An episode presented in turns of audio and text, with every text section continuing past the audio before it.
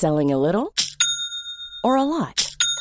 Shopify helps you do your thing however you cha-ching. Shopify is the global commerce platform that helps you sell at every stage of your business. From the launch your online shop stage to the first real life store stage, all the way to the did we just hit a million orders stage. Shopify is there to help you grow. Shopify helps you turn browsers into buyers with the internet's best converting checkout.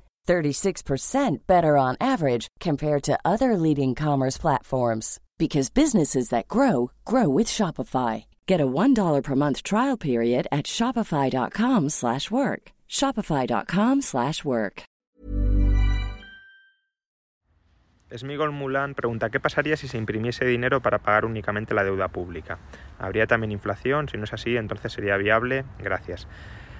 A ver, creo que, primero, esta pregunta no se puede responder en términos generales, eh, universales y atemporales, sino que depende mucho del contexto económico y de la situación de cada, de cada Estado. Pero creo que un error fundamental que muchas veces se comete cuando se plantean este tipo de políticas es no entender que eh, la moneda que tenemos hoy, la moneda fiat, la moneda que puede imprimir el Estado, no es más que un título de deuda pública. Con lo cual, lo que tú estás planteando es eh, reemplazar una deuda pública a largo plazo por una deuda pública a corto plazo como es la moneda. Entonces, si, la demanda de deuda pública a largo y a corto plazo es muy intensa, pues a corto plazo no tendría por qué pasar nada. Es decir, si la gente quiere tener derechos de cobro contra el Estado, sea moneda fiat o sea un bono a 30 años, pues si tú les pagas el bono a 30 años, eh, pues bueno, sí, habría una cierta pérdida, tendrías que recomprarlo inflado de precio por, por, el interés que no llegaran a cobrar, pero no habría una gran inflación por eso.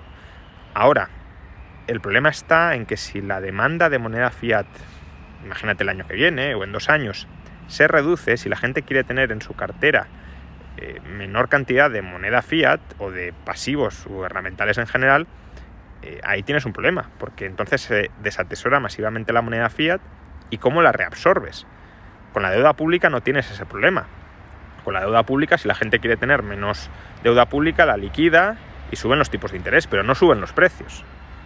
Pero si tú has reemplazado la deuda pública por moneda fiat y después, tiempo después de reemplazarla, eh, hay un cambio en, la preferencia por la liquidez, en la demanda de, de moneda fiat, pues eso, o tienes que emitir deuda en ese momento para reintercambiar, para reabsorber toda esa moneda fiat que la gente no quiere tener, para reabsorberla y reducir la oferta monetaria, o te comes la inflación en ese momento impotente porque no tienes instrumentos que congelen parte de, ese poder adquisitivo, si lo queremos, en, en activos que son indisponibles para sus tenedores.